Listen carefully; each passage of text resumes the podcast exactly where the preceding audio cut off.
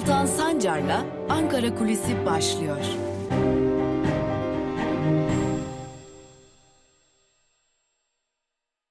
Merhabalar sevgili Özgürüz Radyo dinleyicileri ve YouTube hesabımızın sevgili takipçileri. İyi bir pazartesi ve iyi bir hafta dileyelim. Malum tam kapanma bugün itibariyle sona erdi.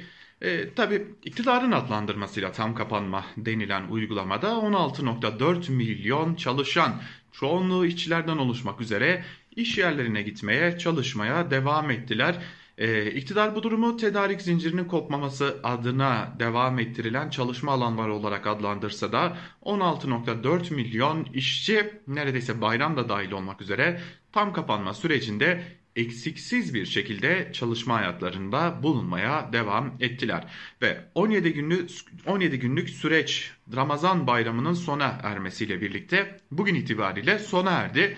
Artık bugünden itibaren tabii ki tam kapanma koşullarının yumuşatılmış haliyle karşı karşıyayız. Dün e, İçişleri Bakanlığı da e, kademeli tırnak içerisinde söyleyelim kademeli normalleşmenin e, neler olduğunu yani bu kademeli normalleşme içerisinde nelerin yer alacağını ve nelerin yer almayacağını açıklamış olduğu bir e, genelge yayınladı.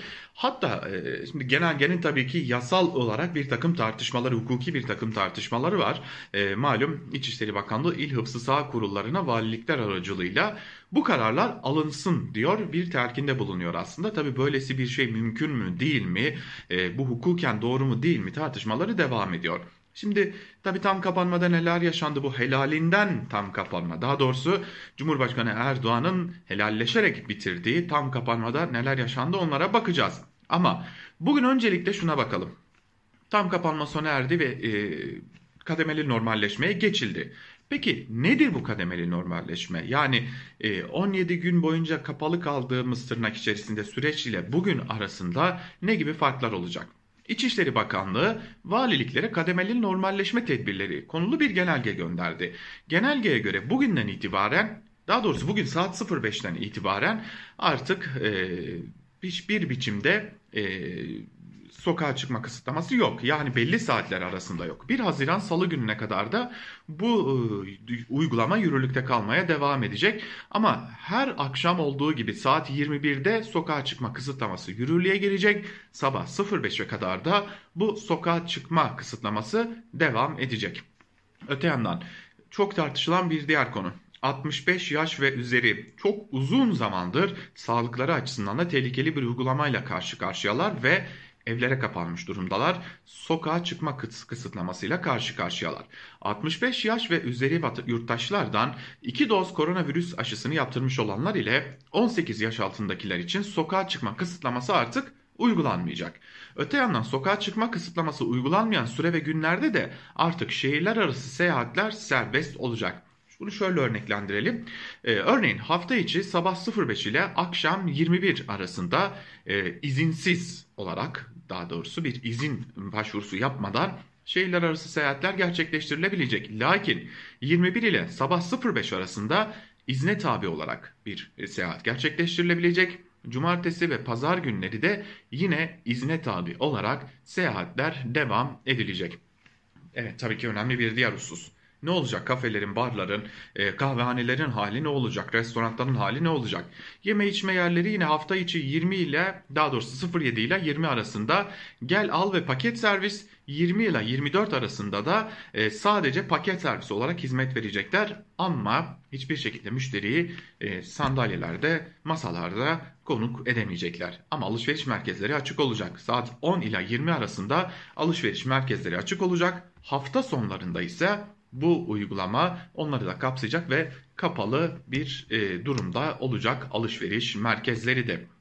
Yine e, hakkı olmasına rağmen aşı olmayan 65 yaş ve üzeri yurttaşlar hafta içi günlerde 10 ile 14 arasında sadece sokağa çıkabilecekler. Bu saatler dışında sokağa çıkamayacaklar. Tabi bu uygulamalar 1 Haziran sonrasında tırnak içerisinde söyleyecek olursak vaka sayılarına ve aşılama oranına bakarak yeniden gözden geçirilecek ve yeni kararların verilmesi de mümkün görünüyor. Yine bu arada tam kapanmaya yavaş yavaş neler yaşadığa bakacağız. Ona geçmeden önce e, başka bir hususa daha dikkat çekelim. e, bu kararlar İçişleri Bakanlığı tarafından açıklanan bu kararlar özellikle kafe, bar, kahvehane, restoran, lokanta işletmecileri Sara tarafından büyük bir e, tepkiyle karşılandı. Örneğin Bendevi Palandöken TESK Başkanı Bendevi Palandöken yani Esnaf ve Sanatkar, Sanatkarlar Konfederasyonu'nun başkanı Palandöken bizim artık esnafımızın bu durumu kaldıracak gücü kalmamıştır tepkisini gösterdi ve durumun ciddi manada artık sıkıntılı bir hal aldığına dikkat çekti esnaf açısından. Gelelim tam kapanmaya. Cumhurbaşkanı Erdoğan malum şimdi ben de bir palan dökenden de aktardık. E, esnafın ciddi bir sıkıntı içerisinde olduğuna dikkat çekiyor. E, öte yandan Cumhurbaşkanı Erdoğan da yarım kabulle e, aslında esnafın sıkıntı yaşadığını söylüyor. Helallik istiyor. Malum sosyal medyada da bir helallik tartışması başlamıştı. Bir helal etmiyorum bir yandan da helal ediyorum tartışması e, devam etmişti. Öte yandan tam kapanmanın en önemli argümanlarından tam kapanmanın işe yarayabilmesi için önemli bir silah olan aşılama ne durumda? Özellikle toplamda yapılan aşı miktarı hala yeteri kadar koruma sağlanamadığına e, işaret ediyor. Örneğin Türkiye'de toplam gerçekleştirilen aşıma, aşılama sayısı 25 milyon 700 binin üzerinde 25 milyon 700 binden hatta 26 milyon diyelim aşı yapılmış durumda.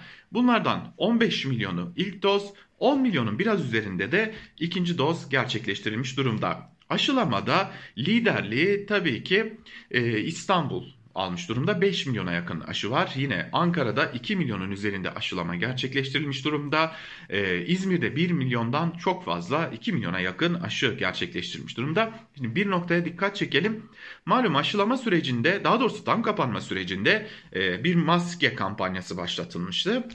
Daha doğrusu bir e, şöyle diyelim yine iktidarın bir iletişim faciasıyla karşı karşıya kalmıştık. Çok sık bir biçimde son dönemlerde karşılaştığımız gibi e, eğlen aşılıyım maskesi takılmış e, turizm emekçilerinin e, yine e, turizm alanında çalışanların e, pilotların hosteslerin yani bir bütün turizm alanında e, Mevlüt Çavuşoğlu Dışişleri Bakanı Mevlüt Çavuşoğlu'nun da söylediği gibi turistin karşılaşabileceği herkes ile e, herkese bu maskelerin takılacağını ima eden e, bazı e, reklamlar ortaya çıkmıştı. Tabii bu reklamlar bir anda uçtu gitti. E, Kültür Bakanlığı tarafından e, tanıdık bir e, PR şirketine yaptırılan, halkla ilişkiler şirketine, reklam ajansına yaptırılan bu reklamda e, tıpkı 128 milyar dolar nerede sorusuna karşı AKP'nin yaptırdığı o e, video gibi uçtu gitti. Ama şimdi rakamlara baktığımızda o videonun tırnak içerisinde söyleyecek olursak nedenli haklı olduğunu görüyoruz. Neden mi? Ee, İzmir Türkiye'nin üçüncü büyük şehri. Elbette ki aşı sayısının yüksek olması da çok normal. Ee, Türkiye'de en çok aşılamanın gerçekleştirildiği e, illerin e, ilk üçünün hatta ilk beşin arasında yer alıyor. Ama dikkat çekicidir ki e, şimdi bazı illeri saymak istiyorum sizlere. Yine Türkiye'nin turizm sektörünü ayakta tutan iller. Örneğin Aydın'da 507 bin aşılama gerçekleştirilmiş durumda. Muğla'da 487 bin aşılama gerçekleştirilmiş durumda. Antalya'da 904 bin aşılama gerçekleştirilmiş durumda. Yine Balıkesir'de 634 bin dolaylarında aşı gerçekleştirilmiş durumda. Baktığımızda Çanakkale'de Türkiye'nin belli noktalarıyla e, önemli e, turizm alanlarından biri. 285 e, bin üzerinde aşı gerçekleştirilmiş durumda. Mersin önemli bir yer. 612 bin aşı yapılmış durumda şu an itibariyle. Şimdi bunu neden söylüyoruz? Tam kapanmanın da tam kapanma sonrası bu kademeli normalleşmenin de zaten Kültür ve Turizm Bakanı Ersoy'un da e, itiraf ettiği gibi turizm açısından olduğunu biliyoruz. Şimdi hali hazırda nüfusu çok daha yüksek olan iller var Türkiye'de. E, Muğla'dan da, Aydın'dan da, Balıkesir'den de, Çanakkale'den de yüksek olan illerimiz mevcut. E, lakin bu kadar aşı yapılmış durumda değil bu illerde. Örneğin e, baktığımızda özellikle doğu illerine dikkat çekelim. Diyarbakır'da örneğin 234 bin aşılama gerçekleştirilmiş durumdaki bu e, ciddi bir sıkıntıya işaret ediyor. Yine Sivas önemli bir şehir ve 215 bin aşı yapıldığını görüyoruz. Ee, bir diğer önemli şehir ki e, ciddi sıkıntılar da yaşanmıştı bir dönem tam kapanma öncesi Samsun'da 520 bin aşı gerçekleştirilmiş durumda. Ee, çok fazla aşılama gerçekleştirilmiyor özellikle doğuda bu da e, tam kapanma döneminde önemli bir diğer tartışma konusuydu. Ee, şimdi bir diğer yandan e, önemli bir hareketlilik alanı olan ve sanayi çalışmalarının, sanayi çalışanlarının yüksek oranda bulunduğu Kocaeli'de 565 bin aşılama gerçekleştirilmiş durumda. Bu da e, iktidarın tercihini bu dönem turizmden yana kullandığını gösteriyor. Peki Cumhurbaşkanı Erdoğan'ın helallik isteyerek noktaladığı tam kapanmada hedefler neydi, nelere ulaşıldı? Ee, biraz buna bakmak gerekecek çünkü e, çok da gerçekçi hedefler konmamıştı ve o gerçekçi hedeflere de ulaşılamadı. Örneğin Kültür ve Turizm Bakanı Mehmet Nuri Ersoy 3 Mayıs'ta e, yaptığı bir açıklamada 17 Mayıs itibariyle vaka sayıları 5000'in altına inecek demişti. Ersoy bu durumda 30 milyon turist hedefini koruduklarını söylemişti. Ancak mevcut tablo Bakan Ersoy'un tahmininin tam anlamıyla boşa çıktığını gösterdi. Örneğin 29 Nisan'da vaka sayısı 37.674 ve ağır hasta sayısı 3581 kişi, ölen kişi sayısı sayısı ise 339'du tam kapanmanın yavaş yavaş sona ermeye başlayacağının e, belli olduğu yani uzatılmayacağının belli olduğu 15 e, Mayıs'ta ise e, vaka sayısı ancak 11 bine düşmüştü ve 236 kişi de hayatını kaybetmişti. Peki Aşılama az önce de ayrıntılarını aktardık. Özellikle turizm bölgelerinde ciddi bir aşılama kampanyası başlatılmış. Bu da e, bir diğer yandan e, bize e, iktidarın hedefini tam anlamıyla turizm sektörü olduğunu gösteriyor. Ama e, Türkiye'de nüfusun geri kalan 73 milyonu hala aşılanmayı bekliyor ki bu Türkiye açısından ciddi bir soruna işaret ediyor. Öte yandan ee, öğrenciler okula gitmemeye devam edecekler. En azından 1 Haziran'a kadar yaz aylarına kadar da yüz yüze eğitim gerçekleşmeyecek. Ne yazık ki Türkiye'de EBA TV altyapısı eksikliğiyle birlikte çok ciddi bir e, kuşak kaybı sıkıntısı yaşanıyor. Bir buçuk yılı aşkın süredir e, çocuklar, gençler eğitim hayatlarından uzaklaşmış durumdalar. Belki şimdi e, hissetmiyor çocuklar bunu ama ilerleyen yıllarda bunun derinden hissedileceği de açık bir biçimde ortada. Ve gelelim bu tam kapanma ile ilgili belki de söylenmesi gereken en önemli konuya. Başarılı oldu mu? Hayır tam kapanma tam anlamıyla başarıya ulaşamadı. Çünkü e, az önce aktardık Mehmet Nuri Ersoy Kültür ve Turizm Bakanı 5000'in altına inecek gibi bir hedef koymuştu. Ancak bunu bir köşeye koyduğumuz zaman Türk Tabipleri Birliği de uzmanlar da şunun altını çiziyorlar. Deniliyor ki bu tam kapanmanın başarıya ulaşabilmesi için bir 16.4 milyon çalışanın e, önemli sektörleri çıkardığımızda yarısından fazlasının aslında işe gitmemesi gerekiyordu. Ama gittiler. Yani nüfusun hareketliliğini biz aşağıya çekemedik. 2. Tam kapanmadan günler sonra açıklanmasının günler sonrasında şehirler arası seyahat kısıtlaması geldi ve bu özellikle Hint varyantı tehlikesinin ortaya çıktığı şu günlerde e, büyük bir göçü özellikle İstanbul'dan e, Ege ve Akdeniz kıyılarına büyük bir göçü tetikledi. Bunun acısı oradan dönüşlerde ilerleyen günlerde kendisini hissettirecek. Bir iddia o ki önemli bir iddia hatta bilim kurulu üyelerinin tam kapanmanın bir hafta 10 gün daha uzatılmasını talep ettiklerini ancak bu talebin, bu önerinin dikkate alınmadı. Yani bilim kurulu üyeleri e, Sağlık Bakanlığı'na tabii ki Sağlık Bakanlığı üzerinden de iktidara e, şu talepte gidiyorlar. Diyorlar ki tam kapanmanın tam anlamıyla hedefine ulaşabilmesi için bir hafta ve 10 güne daha ihtiyacımız var. Bu bir hafta 10 günlük sürede de yani neredeyse Mayıs ayının sonuna kadar uzanacak sürede biz artık tam kapanmaya devam edelim. Lakin iktidar bu öneriyi dikkate almıyor. Kaldı ki İçişleri Bakanlığı'nın yaptığı açıklama da bunun dikkate alınmayacağını gösteriyor. Totale baktığımızda ne aşılamayla, ne nüfusun hareketliliğinin azaltılmasıyla, ne e, şampiyonluk kutlamalarıyla, Filistin'e destek yürüyüşüyle, çeşitli e, sokağa çıkma yasaklarının delindiği anlarla tam kapanma Türkiye'de başarıya ulaşamamış gibi görünüyor. Evet vaka sayısında bir azalma söz konusu lakin bu vaka sayısındaki azalmayla paralel olarak test sayılarındaki azalma da söz konusu. Ve Türk Tabipleri Birliği de uzmanlarla çok daha fazla test, çok daha fazla tanı çağrısı yapıyorlar. Ama gelin görün ki test sayılarında gözle görülür bir azalma ve bu gözle görülür azalmaya paralel olarak da e, aslında bir vaka sayısındaki azalmayı rahatlıkla gözlemleyebiliyoruz ki bu da tam kapanmanın yeteri kadar başarılı olmadığının önemli bir diğer kanıtı. Geldik helalinden bir tam kapanmanın sonuna. Gazeteci Murat Yetkin geçtiğimiz gün e, yaz kaleme aldığı bir köşe yazısında Hükümet geçtiğimiz yıl yaptığı hatayı tekrarlamak üzere diyor. Bunu uzmanlar da söylüyor. Bunu tam kapanmanın devam etmesi gerektiğini söyleyen Türk Tabipleri Birliği de dile getiriyorlar. Ancak tam kapanma bugün itibariyle sona erdi. Bakalım yaz aylarında turizm uğruna hızlı bir şekilde yeniden normale dönme adımları atılırken bu yaz nasıl geçecek? Son bir hatırlatma yapalım. Dünya Sağlık Örgütü ülkelere gönderdiği bilgi notunda 2021'in 2020 yılından çok daha fazla ölümcül geçebileceğinin de altını çizmişlerdi. Bunu da hatırlatalım. Bugünlük noktalayalım. Yarın Ankara kulisinde iktidarın muhalefete karşı yaptığı dikkat çeken bir hamleyi sizlerle paylaşıyor olacağız. Özgürüz Radyo'dan ayrılmayın. Hoşçakalın.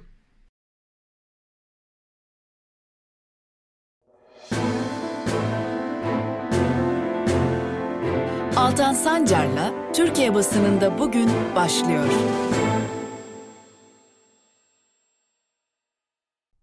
Merhabalar sevgili Özgürüz Radyo dinleyicileri. Haftanın ilk gününde bayramın hemen ardından ve tabii ki bir de tam kapanmanın ardından Özgürüz Radyo'da Türkiye basınında bugün programıyla sizlerle birlikteyiz. Yine her zaman olduğu gibi gazete manşetleri ve günün öne çıkan yorumlarını sizlerle paylaşacağız. İlk gazetemiz Cumhuriyet ile başlıyoruz. Cumhuriyet'in manşetinde susurluk sürüyor sözleri var. Ayrıntılarında ise şu cümlelere yer veriliyor. Eski Türkiye Büyük Millet Meclisi Susurluk Komisyonu üyesi Fikri Sağlar'a göre sonunda mutlaka siyasi bedel ödenir. İkinci Susurluk vakası diyebiliriz. Belki daha da ciddi. Susurluk siyasetçi mafya devlet ilişkisinin ifşası anlamında bir temeldi. Şimdi bu yapının neler yaptığıyla ilgili örgü, örgüler ortaya çıkıyor. Hanefi Avcı, MIT ile emniyetin arasında bir çatışma başladı. Emniyetin mafyasıyla MIT'in mafyası ayrıydı demişti.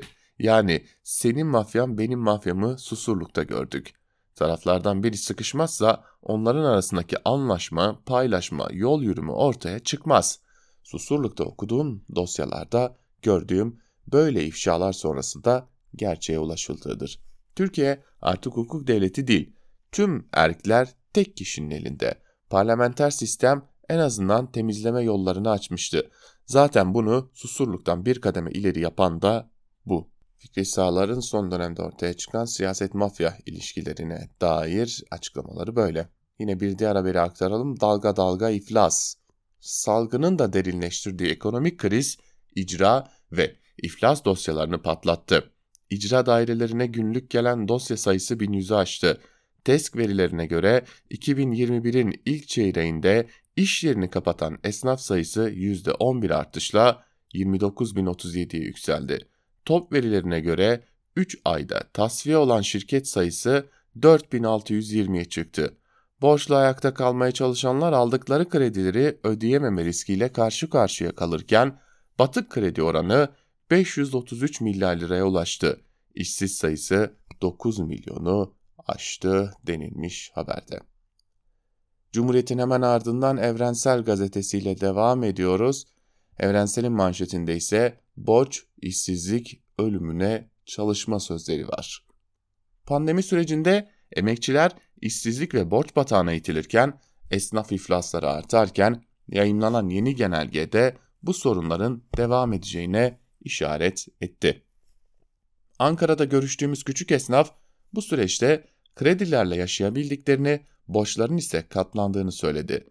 Banka borçlarının bile faiziyle ertelendiğini belirten esnaf, helallik isteyen Cumhurbaşkanı Erdoğan'a tepkili. Bizi zarara sokanlara nasıl helallik verelim? Salgın başladığından bu yana kısa çalışma ödeneği kapsamında 1600 lira ile yaşamaya mahkum edilen Metin Gül, taneyle meyve alıyoruz derken Bursa'da görüştüğümüz işçiler ise tam kapanma diye açıklanan süreci fabrikalarda çalışarak geçirdiklerini ifade ettiler diye de ayrıntılar aktarılmış. Evet işte işçiler ve emekçilerin tam kapanması pandemisi de buydu. Ve Bir Gün Gazetesi tam kapanmada tam çuvallama manşetiyle çıkmış. Bakalım onlar neler aktarmışlar. Salgının başından beri bilim insanlarının önerilerine kulaklarını tıkayan iktidarın tam kapanma dediği kısıtlamalar sona erdi. 17 günlük kapanmanın ardından kademeli normalleşmeye başlarken iktidar hedeflediği vaka sayısına ulaşamadı. Bakan Ersoy daha önce yaptığı açıklamada 17 Mayıs itibarıyla vaka sayıları 5000'in altına inecek dese de vaka sayıları 10.000'in altına bile düşmedi. Kendi koyduğu kurallara dahi uymayan AKP yurttaşların büyük bölümünü aşılayamadı. İki doz aşı olabilen kişi sayısı 10 milyonda kaldı. Tablo böyleyken tedbirler de gevşetiliyor. Genelgeye göre 17 Mayıs 1 Haziran arasında hafta içi 21.05 arasında hafta sonları ise 21'den Cuma 21'den Pazartesi 05'e kadar sokağa çıkma kısıtlaması uygulanacak. Fatura ise yine esnafa çıktı. Tabii tüm bunlar olurken ayrıcalıklı cenaze törenleri dün de devam etti. Yine bir e, tarikat şeyhinin diyelim e, cenazesine e, yine çok sayıda insan katılmıştı. Nur cemaatinden kılıç e, için bir tören düzenleniyor. Risale-i Nur cemaatinden bahsediyoruz. Düşünün Urfa valisi bile binlerce kişiyle birlikte bu cenaze namazına katılıyor. İşte e, tam kapanma niye amacına ulaşmadı ya da ulaşamadı sorusunun cevabıydı bu da. Ve gelelim Yeni Yaşam gazetesine. Bu yara hiç kapanmıyor manşetiyle çıkmış. Bu hafta kayıplar haftası 17 kaybın failleri dışarıda, fikirleri ise iktidarda. Kayıplara karşı mücadele haftasında 17 bin aşkın kaybettirilmiş yurttaşın tek tek hikayeleri çıplak bir gerçek olarak karşımızda. Yalnızca 17 bin hayat değil söz konusu olan. Aslında kaybettirilmiş koca bir toplum hepimiziz. Onlar sadece istatistik değil. Dolmabahçe'de verilen sözler zaman aşımına uğrayan yüzlerce dosya kayıplarını ararken kaybedilenlerin öyküsü. Ferhat Tepe'nin avukatı Halil Apsoy'un kuzeni. Kayıpları arayanlar da kaybedilirken failleri bugün iktidar ortağı. Yaralı mefail hastanede dik dur baba demişti. Dik durdu Fikri amca. Oğlu öldüğünde de öyle yaptı. Sonra bir gün eczaneye gitmek için evden çıktı ve bir daha geri dönmedi. Bulut ailesinden ise beş kişi birbirini ararken kaybedildi diye de ayrıntılar aktarılmış. İşte Türkiye'nin başka bir gerçeği de bu. Ve Yeni Yaşam gazetesinin hemen ardından sözcüğüyle devam ediyoruz. İmamoğlu'na bu kez de dezenfektan soruşturması. Şimdi beklersiniz ki Ruhsar Pekcan'a soruşturma açılsın ama dezenfektan soruşturması İmamoğlu'na açılmış gibi. Fatih Türbesi'nin dışında elleri arkada gezdiği için hakkında inceleme başlatılan İBB Başkanı Ekrem İmamoğlu'na şimdi de 15 bin litre dezenfektan alımında belediyeyi zarara uğratmaktan inceleme açıldığı ortaya çıktı. İktidar, İstanbul Büyükşehir Belediyesi Başkanı Ekrem İmamoğlu'nun neredeyse her icraatine çelme takıyor, çalıştırmıyor. Eşinin şirketinden iki katı fiyata bakanlığa dezenfektan alan eski Ticaret Bakanı Ruhsar Pekcan'a soruşturma açılmazken İBB'ye dezenfektan incelemesi başlatıldı. Salgının yeni başladığı 19 Mart 2020'de İBB ihaleyle NHP adlı şirketten 15 bin litre dezenfektan aldı. İçişleri Bakanlığı ihalede usulsüzlük olduğunu, devletin zarara uğratıldığını iddia etti. Alımdan sorumlu olmayan İmamoğlu'na inceleme başlattı. Müfettişler savunma istedi diye de ayrıntılar aktarılmış. Yani öyle ya da böyle ya İmamoğlu'nu koltuktan indirecekler ya da İmamoğlu'nun olur yani Cumhurbaşkanı adayı olmasının önüne nasıl geçeriz noktasında ciddi bir de tabii ki çaba içerisindeler. Sözcü gazetesinin hemen ardından Karar gazetesine bakalım. Devlet adına kabadayılık manşetiyle çıkmış. Bir haftada üçüncü kez kontrolsüz silah kullanan ve şiddet uygulayan bekçi görüntülerini kamuoyunun yansıması tehlike çanlarını çaldı. Olaylarda yurttaşın polisten yardım istemesi tablonun vahametini gösterdi. Yeterli mesleki formasyon verilmeden üniforma giydirilince kendini devlet zannedip hakkı hukuku unutan gece kartalları bir asayiş sorunu haline geldi. Bir can yanmadan acil önem alınsın çağrıları yükseldi. Konuyu meclise taşıyan CHP milletvekili Gamze Taşçıer, para cezasını gerektiren konuda dahi şiddet uygulanması gücünün istismarıdır dedi. İçişleri Bakanı'na soruşturma açılıp açılmadığını sordu. Anayasa hukukçusu İbrahim Kaboğlu da keyfi hareket eden bekçiler kamu düzeni için tehdit oluşturuyor, emniyetin görüntü kaydını engelleme genelgesi uygulansaydı suç işleyen bekçiler tespit edilemeyecekti. AYM ivedi şekilde bekçi kanununu iptal etmeli ifadelerini kullandı denilmiş haberde. 5 ton kokainin izi sürüldü mü başlıklı Sedat Peker'in açıklamalarını içeren bir haber var kısaca aktarmış olalım. Videoda savcılar harekete geçerse anlattıklarının bir haftada delileneceğini söyleyen Peker yeni sorular yöneltti. Devletin bilgisi dahilinde Mansimov'la birlikte Gülen'le görüşmeye gittiğini söyleyen Ağar'ın elinde yazılı emir var mı yoksa devlet geleneğinde terör örgütü liderine sözlü talimatla insan yollanır mı? Yalıkavak Marina'da 1 milyar dolarlık yat limanı gerçekten 29 milyon dolara alınmış mıdır? Burayı alan kişiler offshore hesaplarında bir şirket kurdu mu? Burada gizli bir ortaklık mevcut mu diye de sormuş e, organize suç örgütü lideri Sedat Peker. Ve gelelim iktidarın gazetelerine Sabah gazetesinde başlayalım. Deprem değil İsrail terör manşetiyle çıkmış. İsrail'den Gazze'ye en kanlı saldırı. Onlarca ev vuruldu, 47 sivil can verdi. Depremden daha korkunç görüntüler oluştu. Enkaz altındaki ölü sayısı bilinmiyor denilmiş. E, şu ana kadar neredeyse 200'den fazla insan İsrail'in o vahşice saldırılarında hayatını kaybetti. İsrail'in saldırılarında çocuklar öldürüldü, doktorlar öldürüldü, gazeteciler hedef alındı. Yani bir bütün anlamda savaş suçu sayılabilecek aslında ne varsa hepsi yapıldı. Yine sabahtan bir haber Başkan Erdoğan telefonla görüştü. İran Cumhurbaşkanı Ruhani ile İsrail saldırılarını konuştu. Erdoğan şu mesajı verdi. Biz Türkiye olarak tepkimizi en sert şekilde ortaya koyuyoruz. Uluslararası camianın da İsrail'e güçlü ve caydırıcı bir ders vermesi gerekir. Bu en sert şekilde ortaya koyma nasılmış onu merak ettik şimdi. Ve Hürriyet aşı olana sokak serbest manşetiyle çıkmış. Kontrolün normalleşme başladı. Biraz ilanı kadar sürecek dönemde 2 doz aşı olan 65 yaş ve üzerindekiler sokağa çıkabilecek. Aşı olmayanlara ise günde sadece 4 saat izin var diye de aktarılmış. Şöyle kısaca bir hatırlayalım neler serbest diye de. Kafe ve restoranlar hafta içi 07-20'ye kadar gel al ve paket servis 20 ile 24'e kadar da sadece paket servis yapacak. AVM'ler hafta içi 10 ile 20 arasında açık olacak. Hafta içi 21.05 arasında sokak yasak. Hafta sonu sokağa yasağı Cuma 21'den başlayıp pazartesi 05'te son bulacak. 2 doz aşı olan 65 yaş ve üzeri kişiler hafta içi sokağa çıkabilecek. Aşı olmayanlara 65 yaş üzerindekilere sadece 10-14 arasında sokak izni veriliyor. 18 yaş altındakiler hafta içi sokağa çıkabilecek. Özel araçla şehirler arası seyahat kısıtlamanın olmadığı günlerde ve saatlerde yapılabilecek. Hürriyet gazetesinde böylelikle noktalayalım ve gelelim Milliyet'e. Manşette adım adım normalleşme sözleri var ve az önce Hürriyet'ten de bir kısım ayrıntısını aktardığımız şekilde e, bu normalleşme tırnak içerisinde iktidarın verdiği isimle normalleşme nasıl olacak sorularının cevapları var. İşte tam kapanma bitti. Biraz İran'a kadar sürecek kademeli normalleşme bugün başladı. İşte yeni dönemde uymamız gereken tüm kurallar diye az önce Hürriyet'ten de aktardığımız e, açıklamalar burada da aktarılmış. Milliyetin sür manşetinde ise spordan bir haber var. Malum Beşiktaş bu sezonun şampiyonu ve bu şampiyonluğa dair bir haber sözümü tuttum. Kartal'ı son nefeste şampiyonluğa uçuran Sergen Yalçın duygularını milliyete anlattı.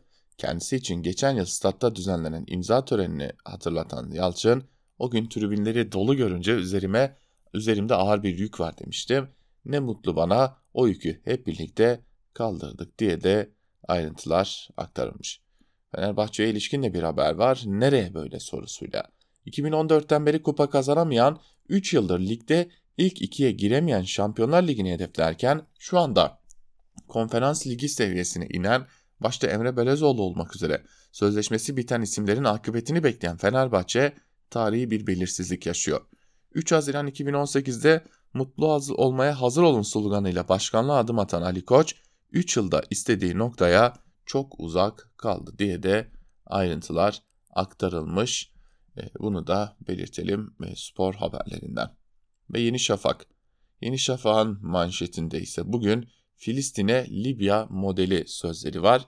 Bakalım ayrıntılarında neler okunuyor, aktarılıyormuş. Mavi vatan kavramının mimarlarından Müstafi Tüm Amiral Cihat Yaycı, Türkiye'nin Libya gibi Filistin'le de deniz yetki anlaşması imzalamasını teklif etti. Yaycı, Bu anlaşma Filistin'in uluslararası tanınırlığını ve dolayısıyla real politik açıdan Filistin'e desteği artıracaktır diye demiş. Şöyle bir, kısmını daha paylaşmak istiyorum. Yeni Şafak Türkiye'nin denizden Filistin'e komşu olabileceğini gösteren bir harita e, gösteren yaycı şu değerlendirmeleri yaptı. Kuzey Kıbrıs Türk Cumhuriyeti ile 2011'de imzaladığımız kıta sahanlarını sınırlandırma anlaşması örnektir. Bu anlaşma Kuzey Kıbrıs Türk Cumhuriyeti Birleşmiş Milletler üyesi olmasına rağmen geçerli olmamasına rağmen geçerlidir. Aynı şekilde Filistin'de de bu anlaşmayı imzalayabiliriz diye de bir öneride bulunmuş. Tabii nasıl olacak, nasıl mümkün olacak bilmiyoruz. Zaten e, en son Libya ile anlaşma imzalandı. E, Libya'daki akıbetimiz ortada. E, ama iktidar bunu yapar mı, yapmaz mı? Yapabilir. Bunun yapılabileceğini de biliyoruz. İktidarın bu tarz adımlar atabileceğini de biliyoruz. Ve Akit, Akit'in manşetinde ümmet bizden liderlik bekliyor sözleri var. Ee, İslam İşbirliği Teşkilatı İcra Komitesi olağanüstü toplantısında konuşan Dışişleri Bakanı Mevlüt Çavuşoğlu, Filistin'de birlik ve kararlılık gösterme vakti olduğunu belirterek ümmet bizden kararlılık bekliyor dedi diye de ayrıntılar aktarılmış. Ee, yeni Akit'in sür manşetinde kademeli normalleşme adı verilen ve bugün saat 05'te başlayan süreç yer alıyor. Böylelikle gazete manşetlerini noktalamış oluyoruz ve gelelim günün öne çıkan yorumlarına biraz da oralarda neler var, neler göze çarpıyor onlara bakalım. Başlayalım günün öne çıkan yorumlarına. İlk yazı Evrensel Gazetesi'nden Fatih Polat. Karanlık ve Kahramanları başlıklı bir yazı. Bir bölümü şöyle yazının. Bir süredir mafya lideri Sedat Peker'in yayınladığı video e, videolarla yaptığı açıklamalar bu açıklamaların etkileri Türkiye gündeminde yer tutuyor. Aynı günlerde bir başka gün haber daha var ve gündemi dahi olamıyor.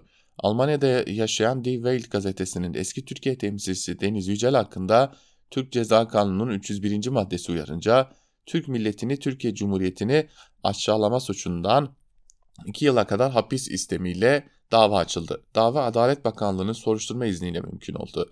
Yine aynı günlerde Panama'da içinde 616 paket kokain yakalanan konteynerin yola çıktı Ekvator'daki Bolivar Limanı işletmecisi Yılport'tan şu açıklama geldi. Bolivar Limanı'nın Yılport Holding işletmesine geçti. 2016 yılından beri limanda yakalanan uyuşturucu miktarının 9 kart arttığı belirtilmektedir. Peki neden o liman uyuşturucu trafiğinde böyle yol yapılıyor? Son olarak bu limandan yüklenen uyuşturucu Panama'da yakalandığına göre demek ki bu limandan yakalanmadan geçmek diye bir seçenek var. Asıl haber bu. Ayrıca geçtiğimiz yılın Ağustos ayında da Brezilya'dan gelen ve Kocaeli Dilovası'ndaki Yılport limanına yanaşan bir geminin içindeki konteynerda 540 kilo kokain ele geçirilmişti. Avrupa Uyuşturucu ve Uyuşturucu Bağımlılığının İzleme Merkezi ile Europol tarafından ortak hazırlanan 2019 yılında yayınlanan uyuşturucu raporunda da Türkiye'nin uyuşturucu trafiğinde önemli bir rota haline geldiğine dikkat çekiliyordu. Tam bu noktada soralım. Türkiye hükümeti ve yargısı Almanya'da yaşayan bir gazetecinin peşini bırakmamak konusunda bu kadar istekliyken neden Yılport'un limanlarından Türkiye'ye doğru hareket eden ve Panama'da yakalanan uyuşturucunun kime gittiğini açığa çıkarmak konusunda sürekli istekli davranmıyor? Ya da Sedat Peker'in son videosunda hedef aldığı İçişleri Bakanı Soylu, Peker'in iddialarının araştırılması gerektiğini ifade eden basın organlarını suçlarken, yargıdan bu iddialarla ilgili bir soruşturma başlatıldığını neden duymuyoruz diye soruyor Fatih Polat.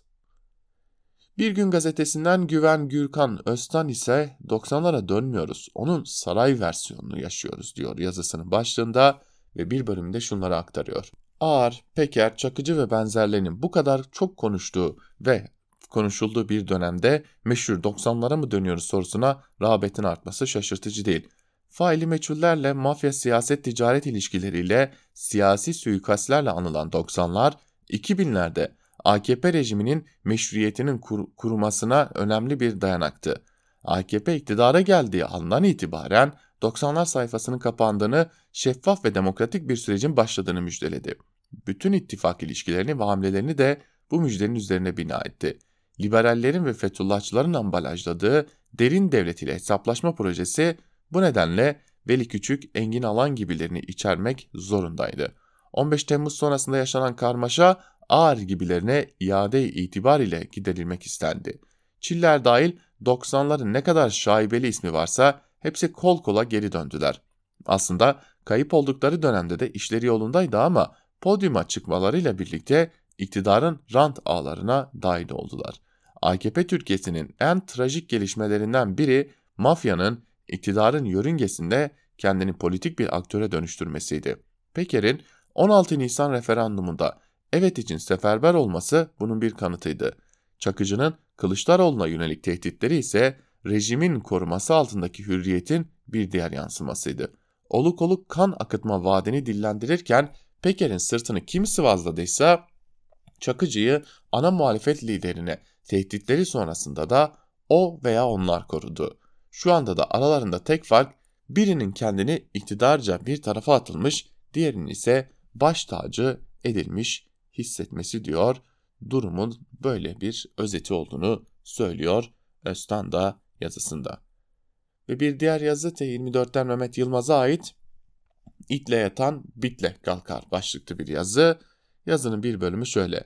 Sedat Peker'in rejimin muteber mafya lideri olduğu günlerde resmi polis koruması altında olduğunu belgeleriyle ortaya çıktı. Oda TV'nin yayınladığı polis yazışmalarından anlıyoruz ki koruma kararı 2015 yılına kadar gidiyor. Sedat Peker organize suç örgütü yöneticisi olduğu için mahkum olmuş birisi ve Emniyet Genel Müdürlüğü'nün en son Antalya'da gerçekleştirdiği kom toplantısına sunulan raporda da belirtildiği gibi hapisten çıktıktan sonra da aktif bir çete reisi olduğu biliniyor. Peker'in asker sayısı 253. 253 kişiyi bir arada tutabilmek için bu suç örgütünün bazı faaliyetler içinde olması gerekiyor.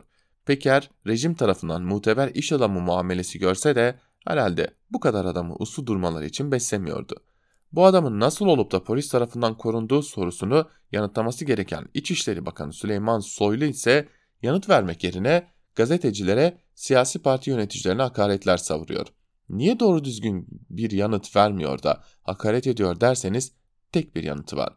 Çünkü verebilecek meşru bir yanıt yok. Asıl soru yanıtlamak için söyleyeceği her şeyin ileride aleyhine delil olarak kullanılacağı kesin çünkü belki aralarında mafya ile mesafe koymamışlar. İçişleri Bakanı'nın bilgisi ve onayı olmadan Sedat Peker gibi bir kişiye polis korumasının verilebileceğine inanıyor musunuz? Öyle görünüyor ki iktidar koalisyonu çalışacağı mafya rejisi tercihini bilmediğimiz bir nedenle değiştirdi. Tercih edileni af ilan ederek hapisten çıkardı, gözden çıkarılan da aldığı bir işaret üzerine yurt dışına kaçtı. Kendisini video işine verdi. Rejimin çalışmasına izin verdiği mafya grubunu neden değiştirme ihtiyacı duyduğunu şimdilik bilmiyoruz. Ama unutmayın ki devlette hiçbir bilgi kaybolmaz. Nasıl olsa bunun nedeni de ortaya çıkar diyor Mehmet Yılmaz yazısının bir bölümünde. Ve bir diğer yazıyla noktalamış olalım. Şimdi malum sağlık konuştuğumuz günlerden geçiyoruz. Ee, geçtiğimiz hafta sevgili Çiğdem Toker e, meslek büyüğümüz e, önemli isim çalışmalara imza atmış. E, Çiğdem Toker'in babası da sağlık sisteminin yarattığı sorunlar ve sağlık sistemindeki o devasa problemler nedeniyle hayatını kaybetmişti. Buradan bir kere daha kendisine de başsağlığı dilemiş olalım. Babasının sağlık sistemindeki o sorunlar nedeniyle nasıl hayatını kaybettiğini geçtiğimiz günlerde kaleme aldığı bir yazıyla anlatmıştı Çiğdem Toker. Bugün kendisine ulaşanlarla olayın başka boyutları e, aldığını dile getiriyor ve Vay Garibanın haline başlıklı bir yazı kalemi alıyor. Hemen bir bölümünde de şunları kaydediyor. Babamın kaybını anlattığım yazıya yüzlerce okur mesajı geldi. Sağlık sistemi hepimizin güncel toplumsal meselesi. İki konu öne çıkıyor. Bu sizin başınıza geliyorsa vay garibanların haline diyen birden fazla ileti aldım. Niye bize haber vermedin diyen dost isimler oldu. İşte bu bakış meselenin düğüm noktalarından biri. Onun bir devlet hastanesinde insan onuruna yaraşır sağlık hizmeti alması için gazeteci ve doktor babası olduğunun bilinmesi, binlerce öğrenci yetiştirmiş Cumhuriyet öğretmeni kimliğinin hatırlatılması, hastaneye dışarıdan telefonların gitmesi değil, sadece vatandaşlığı yeterli olabilmeliydi, olmadı. Kıdemli bazı hekimler okurlar sağlık eğitimine dikkat çekiyor. Adı bende saklı, emekli bir tıp profesörü okurun mesajından. Bu kadar çok üniversite ve tıp fakültesi açmak ve öğretim üyesi olamayacak kişilere paye vererek doktor yetiştirileceği zannına kapılmak maalesef acı bir gerçektir. İyi hekim yetiştirmenin en önemli özelliği yetişmiş öğretim elemanlarına sahip olmaktır. Saygın bir diğer hekim okur ayarları bozulmuş bir düzenin gerçek sorunlarının karar alıcılar olduğunu da yazıyor. Doğru bu da. Yine şartlar ne kadar zorlayıcı olursa olsun bazı mesleklerde temel yapı taşlarından biri olan vicdanın eyleme dönüşmesiyle dönüşmemesi arasındaki farkın büyüklüğünü hepimiz biliyoruz. Bunu anlamak için yaşamak gerekmiyordu ama payımıza bu düştü. Biz yaşadık, babam öldü diyor Çiğdem Doker ve sağlık sisteminin nasıl kolay çürütüldüğünü bizzat iktidar tarafından çürütüldüğünü de gözler önüne sermiş oluyor. Ve biz de bu yazıyla bugünlükte sizlere veda ediyoruz. Yarın yine Özgürüz Radyo'da daha iyi konularla görüşebilmek umuduyla diyelim. Hoşçakalın.